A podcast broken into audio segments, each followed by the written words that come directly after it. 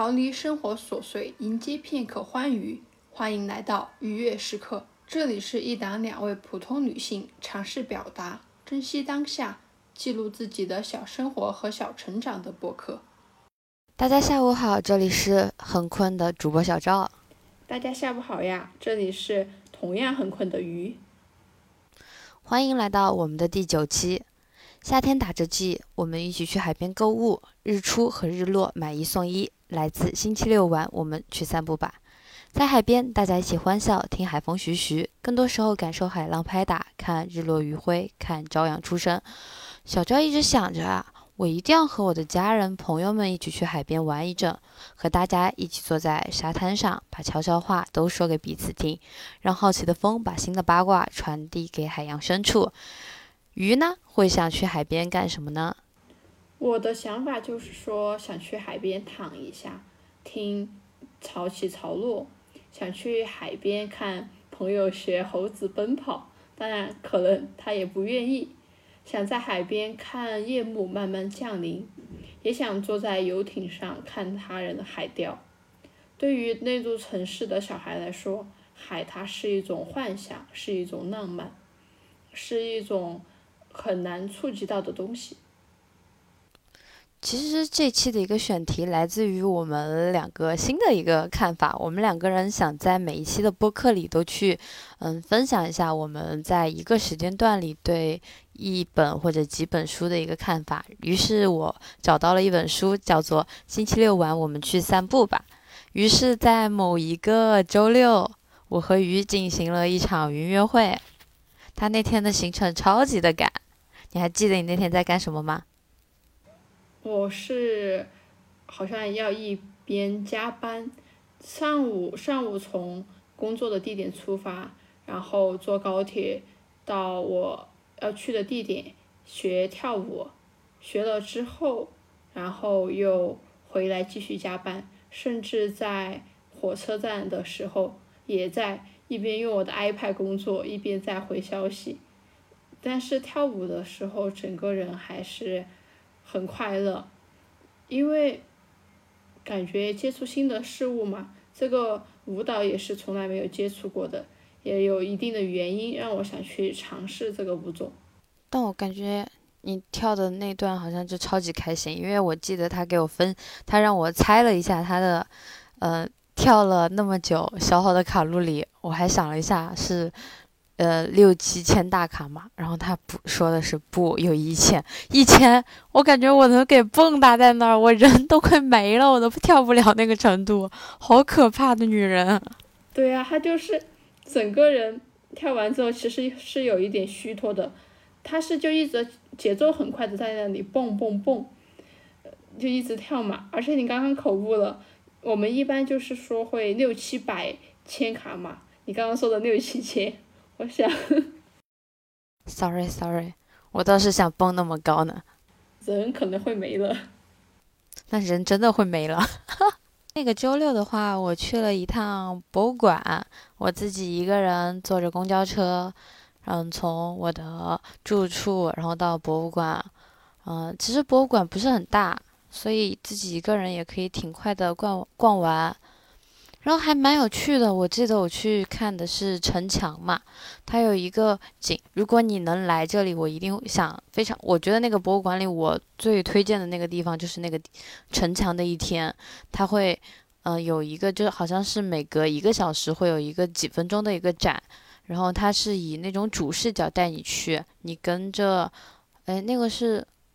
大象还是什么，然后走进城墙里，然后被运被慢慢的运输到嗯嗯城中心，你就会跟着他的那个视角，从白天到落幕，就特别的身临其境，就感觉我就是在秦淮河边一样。我觉得那个当时就特别的有意思。这就是博物馆的魅力嘛。其实我感觉那一天都离我们很遥远了。那个是九月初，可能九月一号还是几号左右。嗯，因为太忙了，我感觉好像最近也没有很多时间。就现在我感觉，就可能一周我有一个自己的下午，能够去别的地方，就已经是很快乐、很满足了。我还想跟你分享一下我今天的上午，因为我感觉也是好久没有随时被叫住要做什么事情，要去处理什么事情，而是可以自己想一想今天要干嘛，然后慢慢的去做事情。我今天早上其实起来的就很晚，十点多，当然七点多七点钟的时候生物钟就嗯把我弄醒了嘛。就在床上睡一会儿，困一会儿觉，我感觉很难得，就是能够睡一会儿懒觉，然后十点多起来就出门买菜，买菜用的是呃他们给我的现金，一块一块的，很久没有那种交易纸币的感觉了，对，就感觉其实还蛮独特的。我刚刚想了一下。我们用纸币的时候，其实不一定会很清楚自己会花多少钱。像我们如果用微信支付的话，你可以看到说，哎，我今天支付了多少钱。但是把钱递给他人，或者你在包里翻找出你所需要的金额的时候，感觉还是很独特的。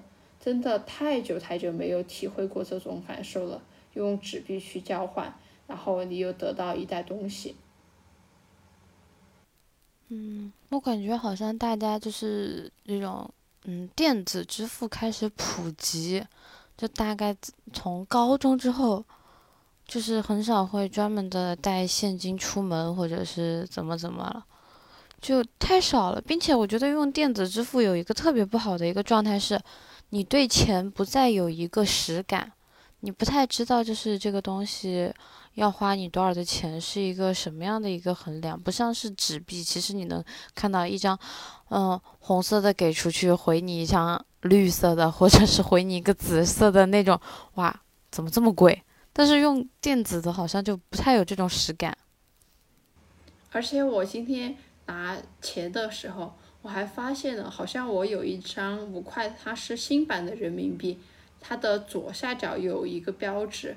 我当时第一反应是，哎，这个钱怎么不太一样？不会是拿到假币了吧？然后后面想，应该是新版的人民币。他好久没有见过了，主要是也没有这种，嗯，纸币。哎，对对对，再加上真的会出现这种情况，我其实会有，呃，小小的一些现金会放在钱包里，但是你经常会发现，好像你就是，嗯，出一趟门。他在那儿，然后你回来隔几年之后，他还在那儿，就是一点都不带变动的。因为你手机的话更触手可及嘛，随时拿到就用出去了。但是你紧急情况下还是纸币能用一下。对，所以还是会放一点小的一些现金在包里，就是还是蛮有安全感的，不会出现任何的问题。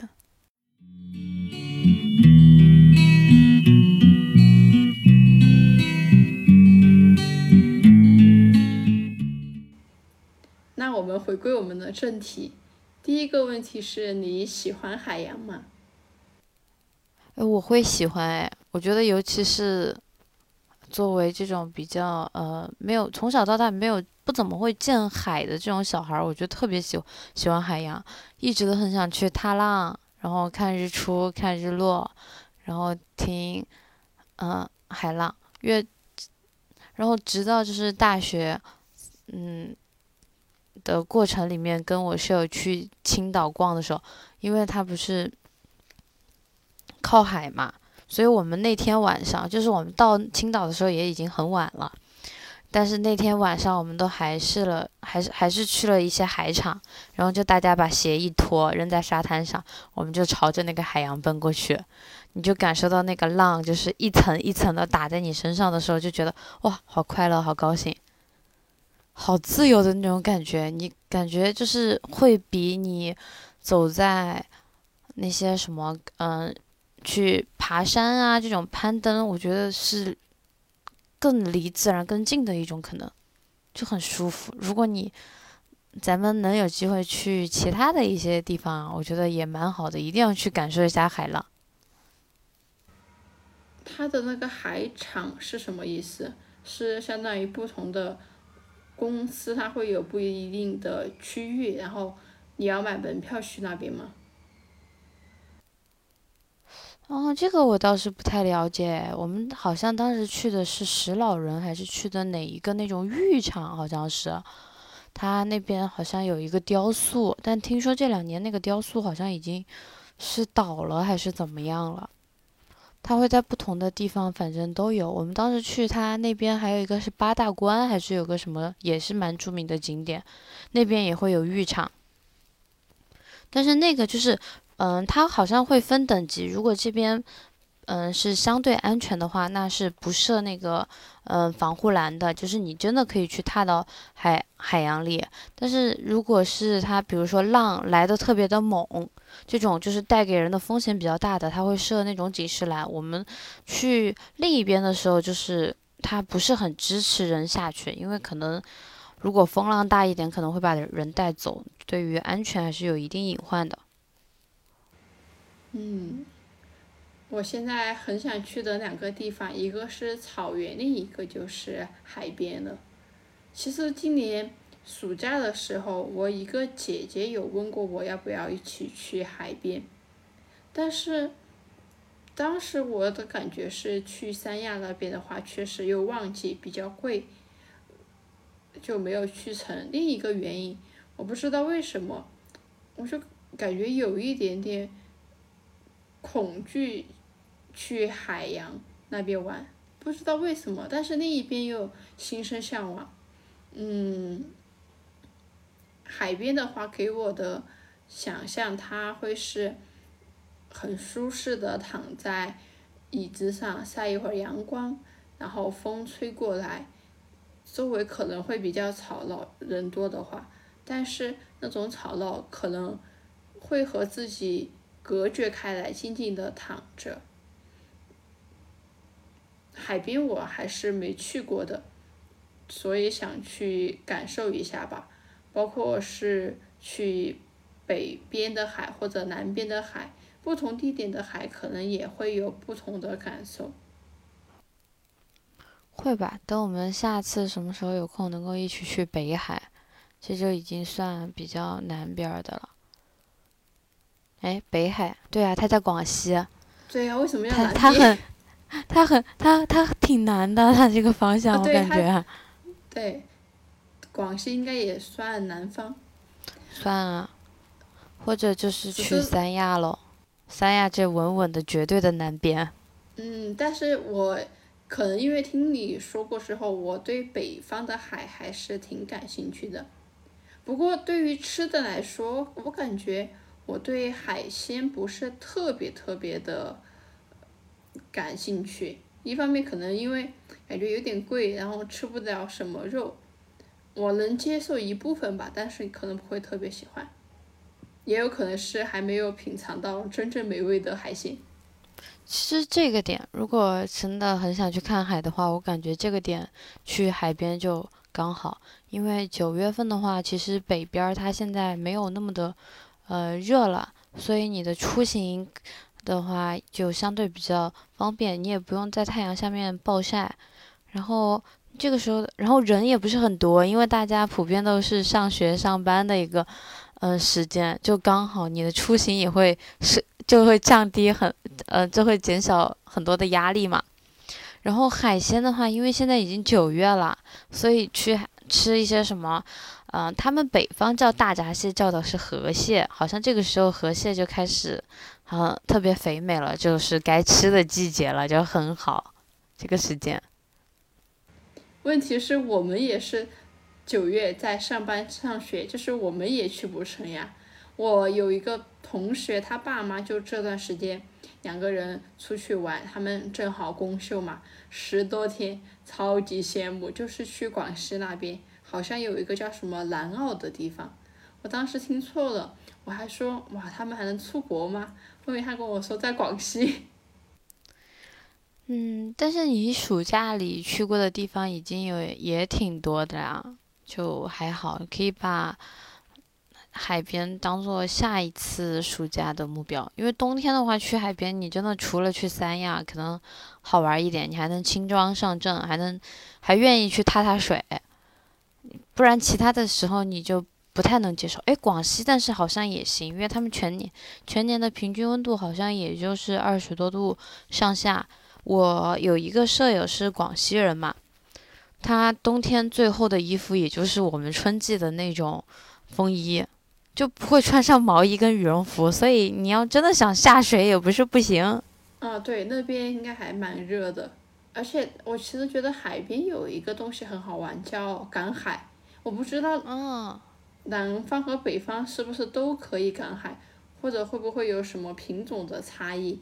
我之前就是在。那个哔哩哔哩上面看他们那个赶海，我就觉得好有意思，这种生物是没有见到过的，像是什么猫眼螺，然后你可以把它的吸的水分挤出来，然后你就看可以看到它很快的蜷缩成很小的一团，还有那个什么虾什么蟹，你去拿手捡它，拿手去抓它的话，你会被夹，有些人就用那个铲子去。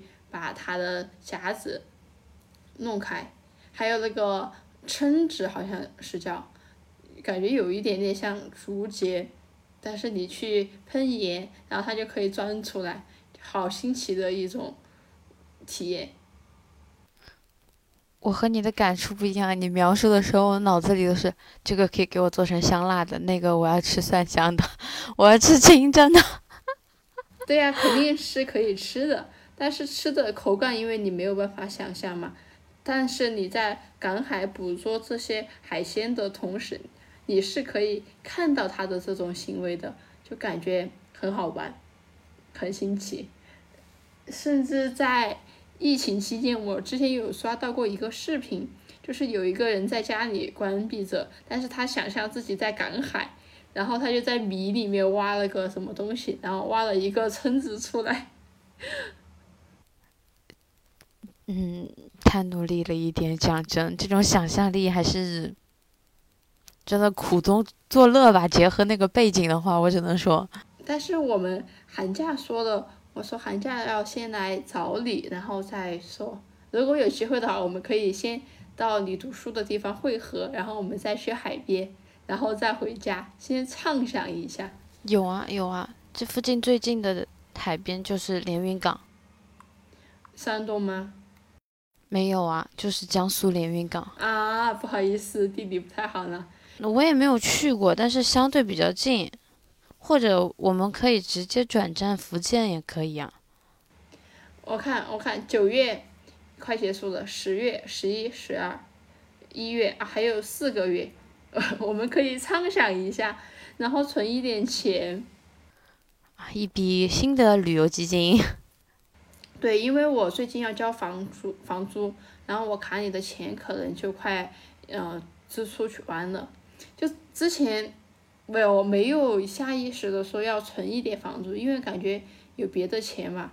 但是你要让我现在马上把我卡里所有钱都拿去交房租，我内心就有一点点，啊，怎么我又要交房房租了？好贵，好花钱。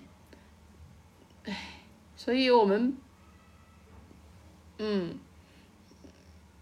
我们我们一起努力吧，提醒自己每周或者多少，呃每个月存一点钱，然后先把机票和住宿搞定了，别的我们再说。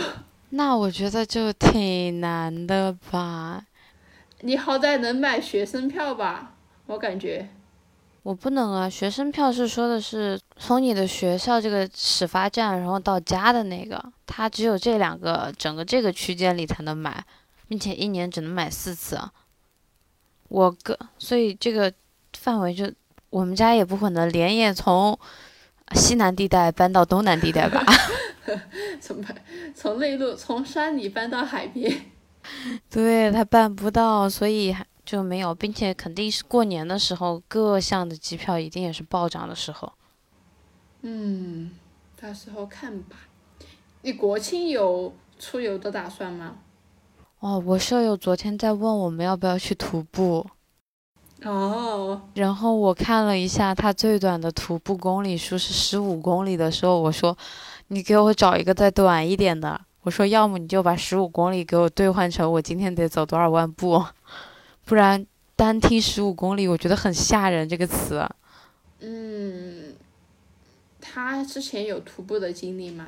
没有，他其实就想去爬爬山，因为我们两个人处嗯是属于那种。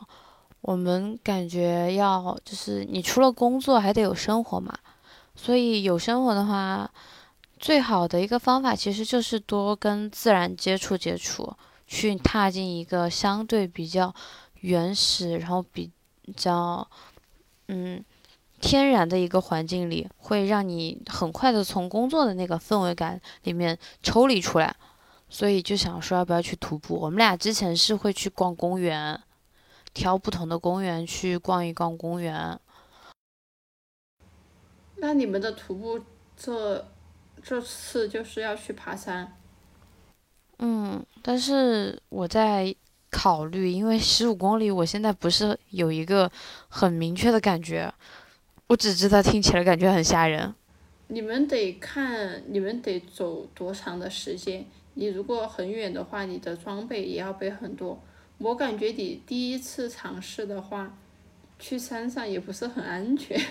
他们有那种就是走马路、走公路，然后如果交通方便的话，你可以去的时候这样，然后回来的时候你坐其他的公共交通。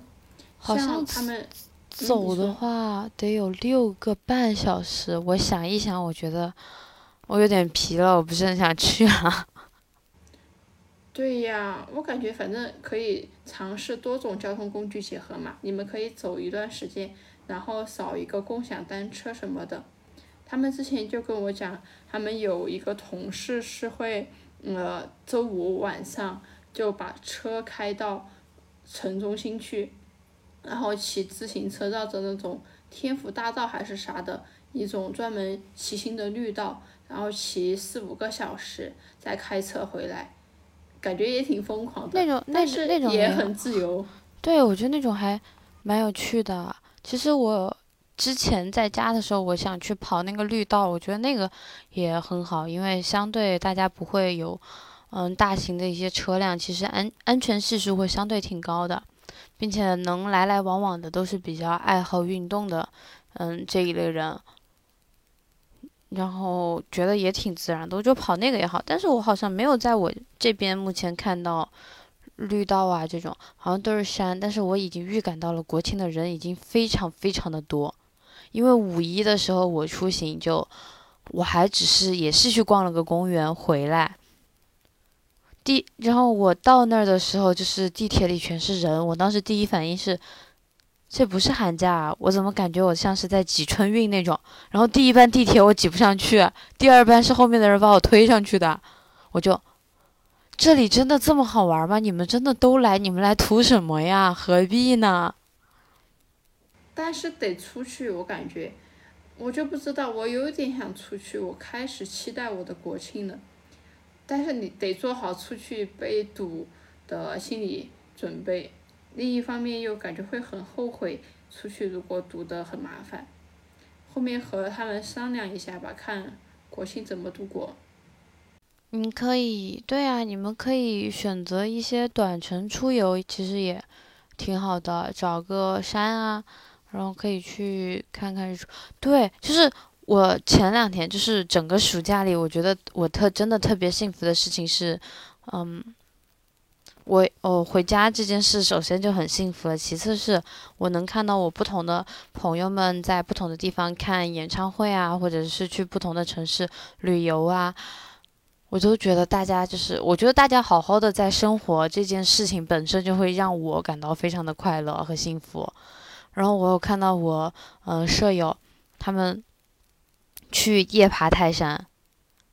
就夜爬泰山，等第二天的日出，爬了六个多小时，但我觉得很值得，因为你爬上去之后看到了，这个事情就，嗯，很幸福。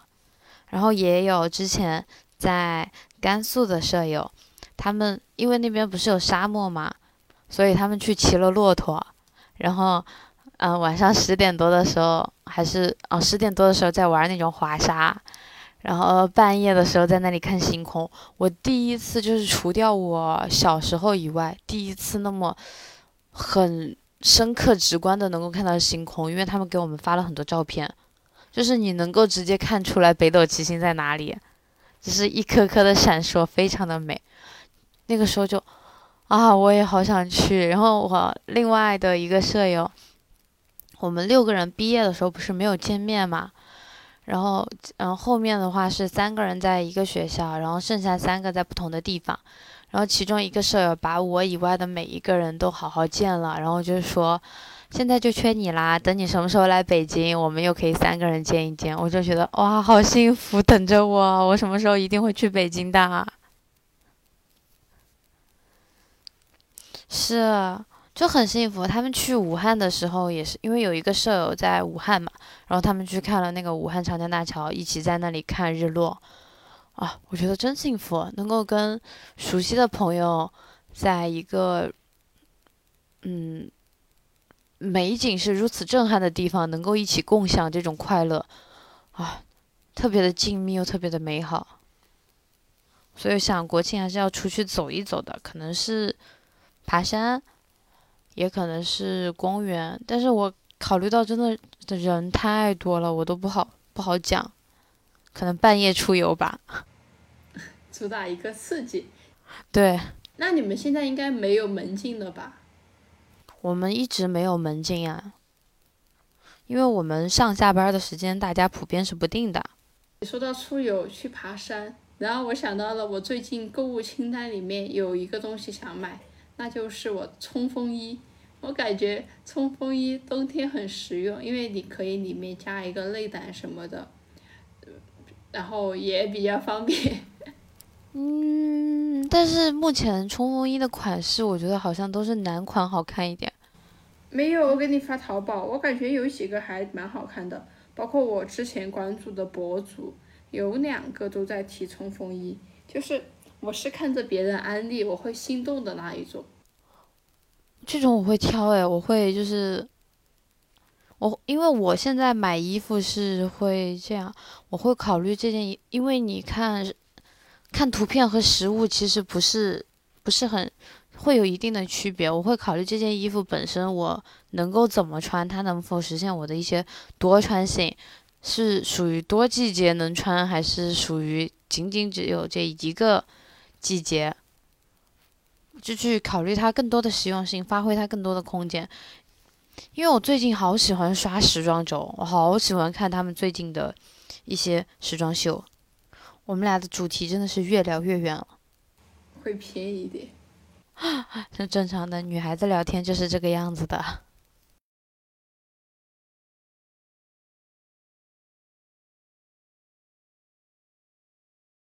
第二个部分是你见过大海吗？如果没有见过的话，其实可以描述一下自己脑海里的一个样子，或者是在纪录片里见过的海。如果见过大海的话，那场经历会是你的一场奇妙旅行吗？也会跟你心里面有没有落差呢？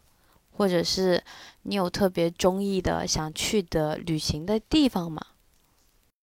其实我感觉我们刚刚说的就有谈到了，对。我觉得这个这这个部分就可以直接 cut 了，因为刚好都聊过了，包括我们说旅游规划这个东西。哎，那但是你之前去青岛的时候，就是你见到食物前和你见到真正的海洋后，会有不一样的感觉吗？会，现在倒回去想，还是觉得会。因为完全实现了你的，虽然说我是晚上，我第一次见到海是在晚上，但是你确实能感受到就是一望无垠的那种壮阔感，因为你一眼望去，最后真的会就是天与水相接。但是海边的晚晚上的海边也很美。嗯，很美，因为我们当时去的那个，它是它周边是一些商厦。所以其实商厦外面的那些灯是亮的，也不是说完全处于黑暗之中。你又觉得，嗯，那个时候不会有什么孤寂感，但是你会觉得自己是渺小的，又是欢喜的，因为身边很多人都在嘛，也有，嗯，爸爸妈妈会带着小朋友来的，也有朋友们像我们这这一种，然后也会有老人过来散步，这种大家的氛围都非常的融洽和自在。如果说会不会跟自己心里的有落差，其实我觉得不是有落差，是我没有实现我自己想要做的事情。我一直想去海边干两件事。第一件事就是看日出，第二件事情就看日落。我记得我当时跟我舍友，我们在另一个地方玩，然后我们突然看了一下那个日，呃，看了一下那个，嗯，日落时间，然后提醒我们就是快到日落。我们两个人就是去，嗯，坐地铁，然后下地铁之后一路狂奔，想去看那个落日，但是没有，没有赶上，就会觉得，嗯，好像还是会有一点小小的。嗯，不如意，那这个东西就留给之后吧。但是之后也没有标准意义上的再去看过海了。那你说的海边的乡下和我们这边的乡下会有什么区别吗？乡下？你刚刚说你们当时去玩的时候是在一个乡下的吗？商厦，宝宝，那是商厦。商场，我听错了，因为我们不至于去 那么偏的地方，毕竟我们是两个女孩出行，还是要注意安全的。我们那次真的非常的随机，是我们俩，我们刚好开学，我们也是九月初开学。然后去了之后，我们不是就很快的会出课表，然后发现我们周五下午没有课，周六周天也没有课，然后周一早上但不是早八那种有课，然后我们两个人就说，要不要出去玩吧？好呀，就是周三提了，然后干脆做了一下攻略，周四，嗯，周四就订各种酒店啊、车票啊。然后和一些攻略，然后周五上午上完课，拎着包就直接走了，就很美。哎，其实仔细的一算，发现不是那天晚上才见到的海，是一出高铁站之后就看到了海。哎，那很幸福哎！你如果一出高铁就见到海。嗯，因为它有它有一个站，然后出来就是栈桥，在那儿就会嗯看到海，但是。是你仅限于看到，你是不能下去触碰到它的，所以那个当下你也感觉到的是美，但是你碰不到，其实没有那种特别的实感。嗯，对，但是也会有一种远方，远处就是海，而且很快你就能够接触到它的一种信息吧。像我当时去重庆坐那个轻轨，然后在轻轨过河的时候，过江的时候吧。就看到那个长江大桥和那个水流，我就感觉还蛮开心的，不一样的体验。会，就是嗯，真的就是一定要踏上那一个地方的土地，然后看到一些东西，你才会有那种比较真切的实感。但是因为因为因为那个地方人特别多，所以其实你碰不到东西。碰不到，你是说不能到海里面吗？对你不能去碰海。那你就只是去看海，不能碰海，不能触摸海水和沙滩吗？嗯，因为它旁边也是礁石。哦，所以不是那种很多沙粒很细软的那种，而是全是礁石。对对对，并且并且人特别多，其实你不太能挤进去。那你这个，嗯，我感觉就有一点点像我。寒假的时候去宜宾那边，那边也是长江，路呃河江边也全是礁石，但是我们当时去的时候人少，那个也算不算一个景点，只是在江边，人少，我们走一个很陡的坡下去，然后拍了一些照片。我现在发现拍照片其实真的会给我带来一些快嗯快乐。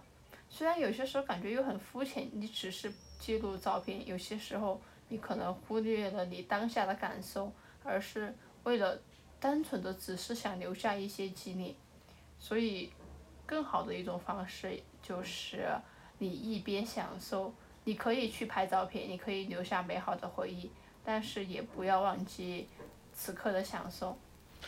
对，然后你说拍照片这这这个，像我们之前拍照不都会是那种，嗯，很固定的姿势嘛？但是我现在更喜欢一些比较生活化的状态，因为是记录当下的状态。我当时去那个拍向日葵的时候，我就发现了，还挺好的，就是你拍一些视频，再加一些照片，就动态结合。动态的时候，你就可以感觉你很随意，很自由，很散漫，然后加一些静态的，又稍微好看一点的照片，看了会让人心情愉悦。但是动态其实已经很。记录人当时，因为确实很多人动态的美比静态更要具象一点，自然一点。嗯，对。会，就是我觉得大海这场旅行给我非常的刺激。然后我记得以前有看过一些综艺，他们是去北极，然后也会问大家想不想下去游游泳。我觉得那个也很快乐。那你想下次去的海边是不是南方的海？因为北方你已经去过了嘛。嗯，去南方的海吧。其实相较于去海，我更想去跳伞。我之前看过三亚的那个跳伞，我觉得非常的刺激和向往。跳伞的吗？那个也是。在山边或者是海边的一些运动，对，在海边的运动，在山边的危险系数会有一点高。我我对这种刺激性的只敢远观。我们有一周周末去欢乐谷嘛，就是游乐场，然后我发现大家坐在那个过山车上面，就很少人会尖叫出来。我在想，大家现在是这么压抑的吗？连在过山车上面都不敢放声的尖叫，就没有以前的那种到处都是尖叫声。现在是偶尔过，可能过个十多分钟会有一波人在叫，而且也不是全部人，是零星的几个人在叫，就感觉好不一样啊！啊，是过山车的难度不够吗？我看着挺够的，但是我以前我小时候坐过山车，我确实是一群叫的人里面不叫的那个。但是我会这样感觉，如果我坐这种稍微呃剧烈一点的、急速一点的游乐设施的话，我心口会闷闷着，有一点压抑的感觉。如果叫的时候也会有一点压抑，但是不叫的话可能更难受。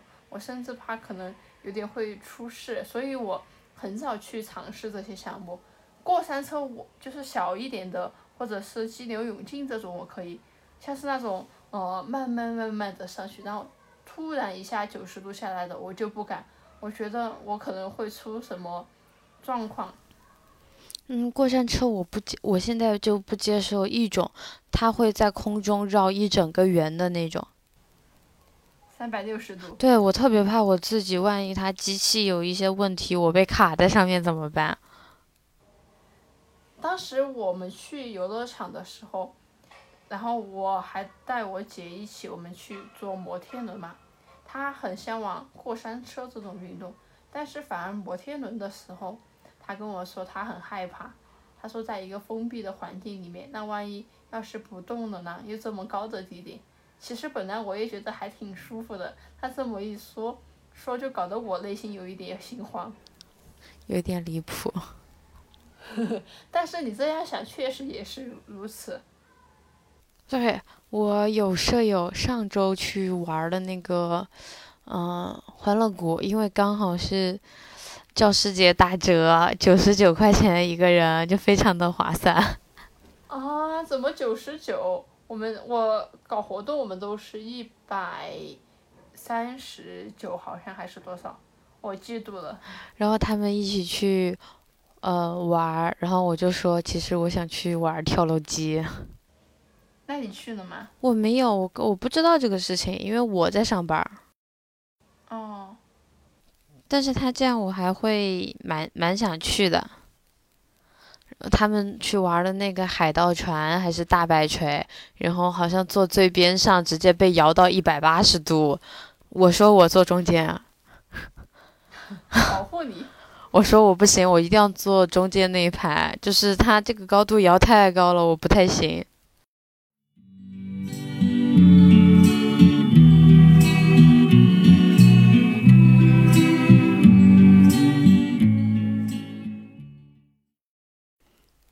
我之前给你，你先先问你这本书看完了吗？哪本？就是星期六晚我们去散步吧。我记不到了，我马上看一下。我感觉基本看完了吧。然后我最近在看的都是一些什么，嗯，教育类的实用片，实用一点的，因为每天都有各种状况，然后处理起来很棘手。嗯，如果下一本的话，呃，我有我有看完《花床舞歇》这本书，我当时也跟你推荐了，我说如果你有空的话也能去看。我一开始还跟你介绍错了，我一直以为它是一本自传，到后面，嗯，等看作者写后记的时候，发现它不是的，但我觉得还。蛮有趣、很有意思的一本书，包括它的这个名字，我之前就一直记不住。我还在想为什么要叫《花床舞鞋》，然后是他在书里最后给了一些答案，也是一篇，它篇幅也不是很长，就是以很不是很篇，就是以短短的篇幅讲了他自己，嗯，就是做嗯书里的那个主角那个女。那个女孩子，她是小时候被遗弃，然后被她的养父母捡到，然后其实长大成人到是什么样，其实一她都，嗯，她敢于去接，敢于去面对，说，嗯，我被遗弃的这个事实，为什么，嗯，当初的妈妈会，嗯，遗弃我，是不是我哪里不好，怎么怎么样那种，然后有时候就是会有这种，嗯，一些比较。阴暗不是很积极的那一面，但是也很坦然的接受。